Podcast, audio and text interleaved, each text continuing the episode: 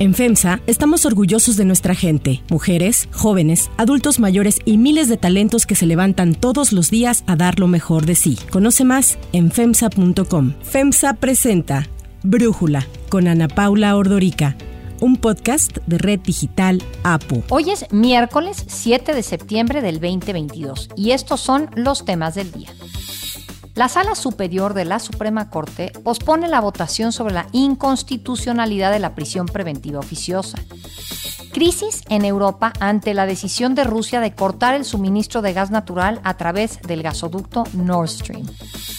Pero antes vamos con el tema de profundidad. Sí cambié de opinión ya viendo el problema que me heredaron. ¿Cómo enfrentar el problema de la inseguridad?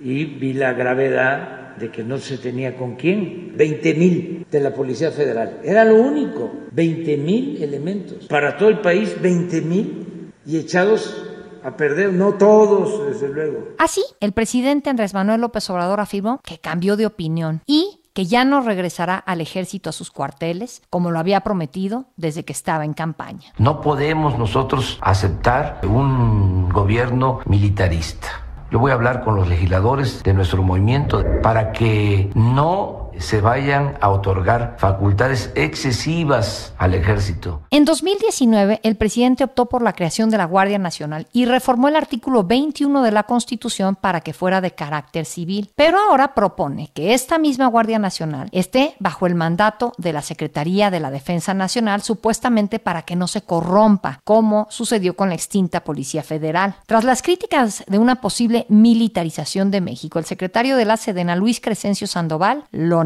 la Guardia Nacional continuará su consolidación como una institución civil, desarrollando sus actividades con capacitación y conocimientos policiales de naturaleza no bélica. Pero, para no violar la Constitución ni arriesgarse a que la propuesta quede desechada al no tener los votos necesarios en la Cámara de Diputados para una reforma constitucional, el presidente apostó por una iniciativa preferente que busca cambios a leyes secundarias en materia de seguridad. Y antes de que iniciara la sesión ordinaria en la Cámara de Diputados, López Obrador envió su propuesta de la Guardia Nacional y la Seguridad Pública, que fue aprobada en un solo día. Entre los cambios que incluye el proyecto están las reformas a la Ley Orgánica de Administración Pública Federal, de la Guardia Nacional, del Ejército y Fuerza Aérea y la Ley del Ascenso de las Fuerzas Armadas. El diputado del PT, Gerardo Fernández Noroña, defendió en el Pleno la iniciativa del presidente tirándole a los gobiernos del pasado. Nosotros no usaremos nunca a las Fuerzas Armadas para reprimir a nuestro pueblo. Ante la aprobación en la Cámara de Diputados, algunos integrantes de la oposición señalaron que presentarán una acción de inconstitucionalidad en la Suprema Corte. Además, la diputada del PRI, Yolanda de la Torre, presentó el viernes pasado una iniciativa para que la Guardia Nacional continúe, como quiere el presidente, con las tareas de seguridad pública hasta el 2028 y no hasta el 2024 como se había establecido. Ante ello, la Junta de la Comisión de Puntos Constitucionales de la Cámara de Diputados aprobó citar a sesión el 13 de septiembre para que se vote la iniciativa priista que se prevé tendrá el apoyo de la bancada de Morena y sus aliados. Tras lo propuesto por el PRI, el presidente López Obrador dijo lo siguiente. Si el PRI plantea ayudar, haría muy bien y que se deslinde, que se deslinde del conservadurismo, de lo rancio. Además, el presidente planteó ayer realizar otra consulta popular para preguntar sobre el tiempo que el ejército se debería mantener en las calles. La propuesta de la diputada de la Torre rompe con la moratoria constitucional que se acordó entre la oposición para no aprobar ninguna reforma a la Constitución. Tras esta postura priista, el dirigente nacional del PAN, Marco Cortés, dijo que sus votos serán en contra de la iniciativa, ya que no van a permitir que se extienda la participación militar en la Guardia Nacional. Además, puso en duda la existencia misma de la coalición Va por México. La razón de ser de la coalición Va por México no es electoral. Si hay que ganar elecciones para tener legisladores, para tener buenos gobiernos de coalición, podríamos ir eventualmente en alianzas electorales. Pero si no se cuida la razón de ser, lo que le dio sentido a esta coalición, simplemente no valdría la pena continuarla. Pero Alejandro Moreno, líder nacional del PRI, aclaró que no reciben ultimátums ni de la oposición ni del gobierno y que hoy a las 10 de la mañana presentarán su postura en conferencia de prensa. La propuesta del presidente de pasar la Guardia Nacional a Sedena estaba planteada para que ayer se discutiera y votara en el Senado. Se creía que la aprobación llegaría en fast track tal como sucedió con los diputados. Sin embargo, el senador Ricardo Monreal informó que los eh, de Morena habían decidido que la minuta en materia de Guardia Nacional se turnará a comisiones y será analizada y discutida en un proceso legislativo plural y respetuoso. Gran número de senadores y senadoras respalda al presidente de la República y ha expresado su deseo de respaldar la minuta. Y la definición del voto es libre, es en conciencia y así va a ser. Serán dos comisiones, la de justicia y la de estudios legislativos, las que discutirán el tema, las cuales se declararon en sesión permanente. La senadora Kenia López Rabadán propuso que también fuera analizada por la Comisión de Derechos Humanos que preside, pero fue rechazada. Además, organizaciones civiles se han mostrado en contra de la iniciativa sobre la Guardia Nacional. Uno de ellos es el colectivo Seguridad sin Guerra, que hizo un llamado a manifestarse ayer en el Senado para rechazar una Guardia Nacional militar y por medio de un comunicado pidieron a los senadores desechar la propuesta presidencial. El análisis. Para profundizar más en el tema, le agradezco a Catalina Pérez Correa, analista, doctora en Derecho y profesora investigadora del CIDE, integrante del colectivo Seguridad sin Guerra, platicar con nosotros. Catalina, a ver, ¿es de sabios cambiar de opinión? A ver, es de sabios cambiar de opinión, pero no en cosas fundamentales como estas. Uno no puede llegar al gobierno diciendo que con una campaña en el cual se defiende el Estado laico, se defiende los derechos de igualdad de hombres y mujeres y se defiende el gobierno civil y de pronto decir que cambió de opinión y entonces que esa promesa de campaña ya no aplica. Me parece que es importante cambiar de opinión, pero honestamente yo creo que el presidente nos mintió, que siempre este fue su proyecto y que en realidad no cambió de opinión. Este fue su proyecto desde el inicio. Nunca tuvo la intención de cumplir con el acuerdo político entre su partido y las otras fuerzas políticas que decidieron crear una Guardia Nacional Civil y que siempre fue esta su intención, llegar a este punto y decir que no quedaba más que continuar militarizando y entregarle más facultades al ejército ahora en materia de seguridad pública. ¿Por qué es tan grave que el cambio de opinión se haya dado así 180 grados en la militarización o no de la seguridad pública, Catalina? Bueno, a ver, muchas personas votamos por un cambio en la estrategia de seguridad, votamos convencidos de lo dañina que ha sido la militarización de la seguridad pública, de la necesidad que había de cambiar el rumbo de la estrategia de seguridad y por eso votamos por López Obrador. Y ahora lo que nos están diciendo es pues que no, que 15 años de una estrategia fallida de seguridad no son suficientes y que vamos a continuar por el mismo rumbo. Pero además creo que sí es importante decirlo, el presidente está mintiendo de muchas formas desde la mañanera, desde su espacio como presidente diciendo que esto es algo indispensable, necesario por las condiciones de seguridad que existen o la falta de seguridad que hay en el país. A ver, primero, no se está dando facultades al ejército en materia de combate a delincuencia organizada, se le está dando facultades en materia de delitos del orden común que tienen que ver con robo a transeúntes, que tiene que ver incluso con que pongan multas de tránsito el ejército. Y además se les está dando estas facultades con fuero militar, es decir, con una justicia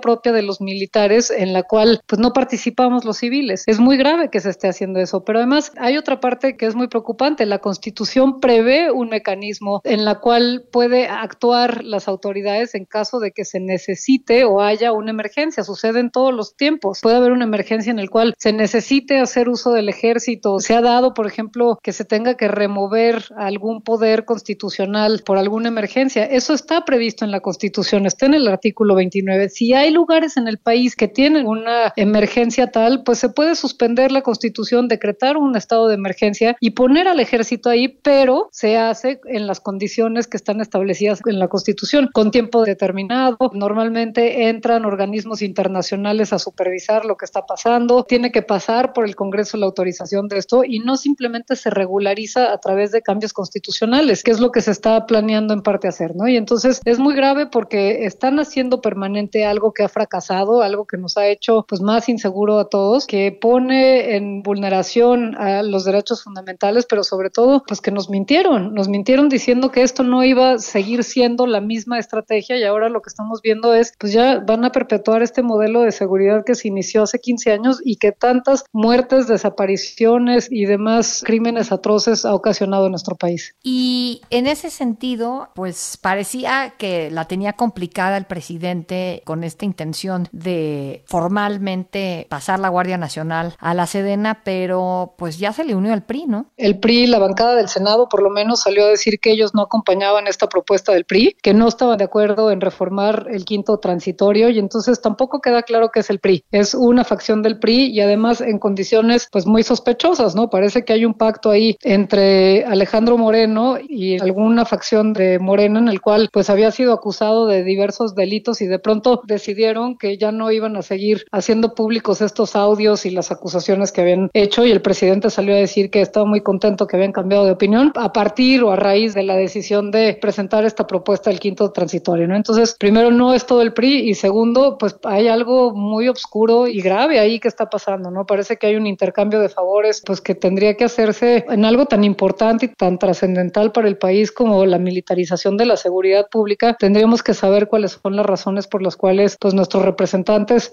están adoptando distintas medidas, ¿no? Sí, si hay chantaje o no hay chantaje, ¿no? Bueno, chantaje hay, chantaje creo que es la estrategia favorita de convencimiento del presidente, les ha hecho chantajes a los ministros de la Corte, les hace chantajes a los gobernadores, hace chantajes a los miembros de su partido que no están de acuerdo con él, o que incluso el caso de Ricardo Monreal, que dijo, no, aquí vamos a respetar el proceso parlamentario para esta iniciativa. Y el presidente lo que quiere es un desfile militar en el cual puede entregar la Guardia Nacional a la Sedena, porque eso dijo él y entonces eso es lo que tiene que pasar porque él es el presidente y está dispuesto a pasarse por encima al proceso legislativo, a los legisladores, a la sociedad civil, incluso a la Constitución con tal de que se cumpla lo que él quiere, que es además algo absolutamente caprichoso, un desfile militar. Y entonces están todos parados de pestañas tratando de que se apruebe esto sin discusión alguna para darle gusto al presidente. Francamente, lo que pasó en la Cámara de Diputados es lamentable. Yo estuve en la discusión de la Ley de Seguridad Interior. Fue exactamente lo mismo un viernes en la madrugada, 12 horas de discusión. No se permitió un parlamento abierto, se aprobó la, por mayoría simple la Ley de Seguridad Interior y salieron a decir, pues ya, esto es un proceso, nos felicitamos, nos congratulamos, esto es lo que la mayoría del pueblo quiere, se necesita por razones de seguridad. Y ahorita vemos, eso fue 2017, vemos 2022 y Morena está haciendo exactamente lo mismo. Un viernes en la madrugada, 12 horas de discusión, mayoritearon a la oposición, no han escuchado a los expertos, a la academia, a los organismos internacionales que están diciendo, señores, no hagan esto, esto no es una buena política pública. Entonces también es muy lamentable ver que cambiamos de partidos, cambiamos de colores y todo sigue igual, siguen haciendo las cosas de la misma forma, de espalda a la ciudadanía, sin ninguna consideración por los efectos que va a tener esto en la vida pública del país, en la seguridad y en la vida de las personas. Catalina Pérez Correa, estaremos evidentemente pues pendientes de cómo evoluciona el tema. Gracias por lo pronto por darnos tu análisis y por platicar con nosotros. Muchas gracias a ti. Les tengo una gran noticia para que dejen de ser espectadores y comiencen a ser protagonistas eh, de la vida, como a mí me pasó el otro día que me subí a una Buick. Me di cuenta que tiene una gran tecnología intuitiva que te permite seguir trabajando sin distraerte del camino. Iba cómoda, me asombré con su interior que está lleno de detalles exclusivos y de lujo. Pero no les cuento más, les aseguro que cuando se suban a una SUV de Buick van a querer manejar la suya. Hay otras noticias para tomar en cuenta. 1. Prisión preventiva oficiosa. La Suprema Corte retomó ayer la sesión en la que discutió la inconstitucionalidad de la prisión preventiva oficiosa. Sin embargo, después de la exposición de los seis ministros faltantes, la sesión se levantó y va a ser retomada mañana jueves y ahí se llevará a cabo la votación del proyecto. El ministro oponente, Luis María Aguilar, pidió postergar esta votación con el fin de que pudiera desviar el proyecto de acuerdo con el análisis que sus compañeros hicieron y así decidir si lo replantea o incluso si es necesario que lo retire.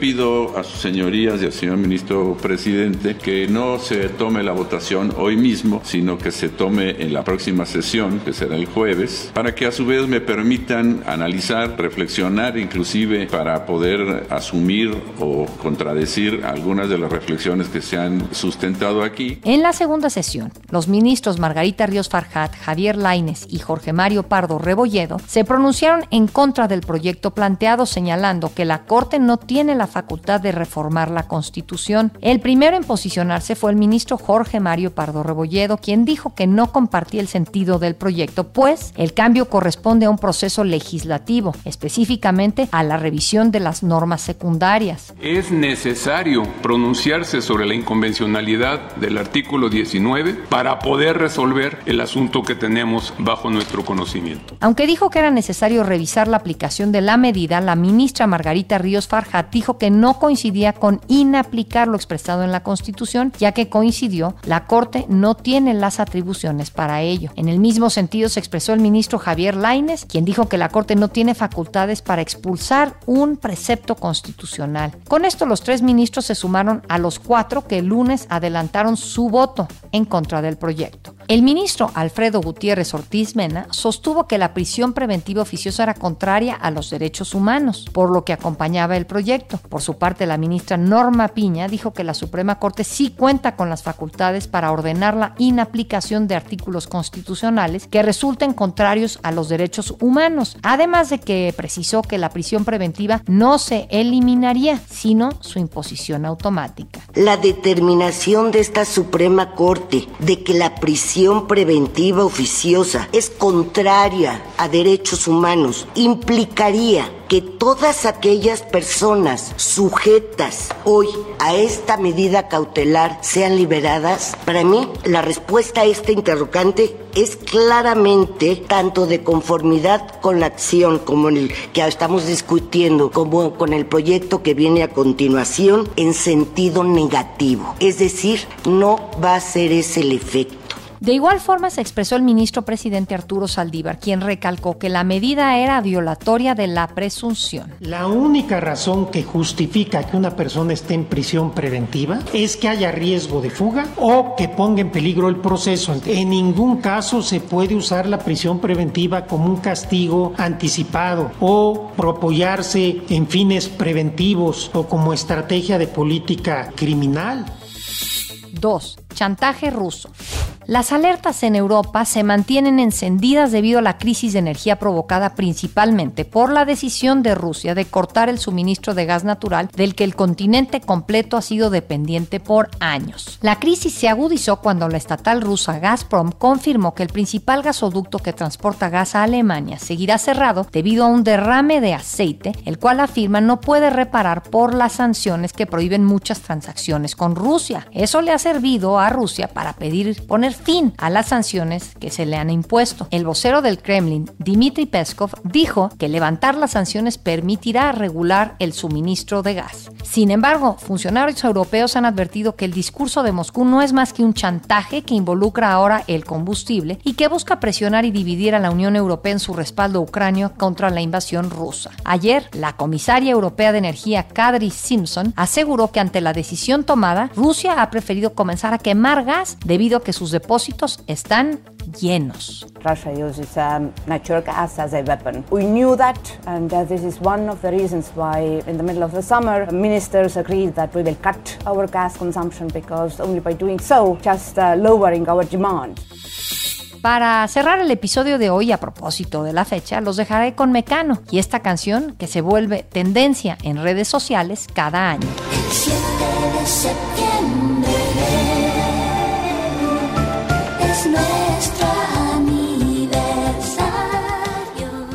Nacho Cano, integrante de la banda, compuso este sencillo dedicado a la escritora Coloma Fernández, a quien conoció el 7 de septiembre de 1981 en un bar de Madrid, y la pareja tuvo por costumbre reunirse en el mismo lugar, en la misma fecha, aún después de su ruptura.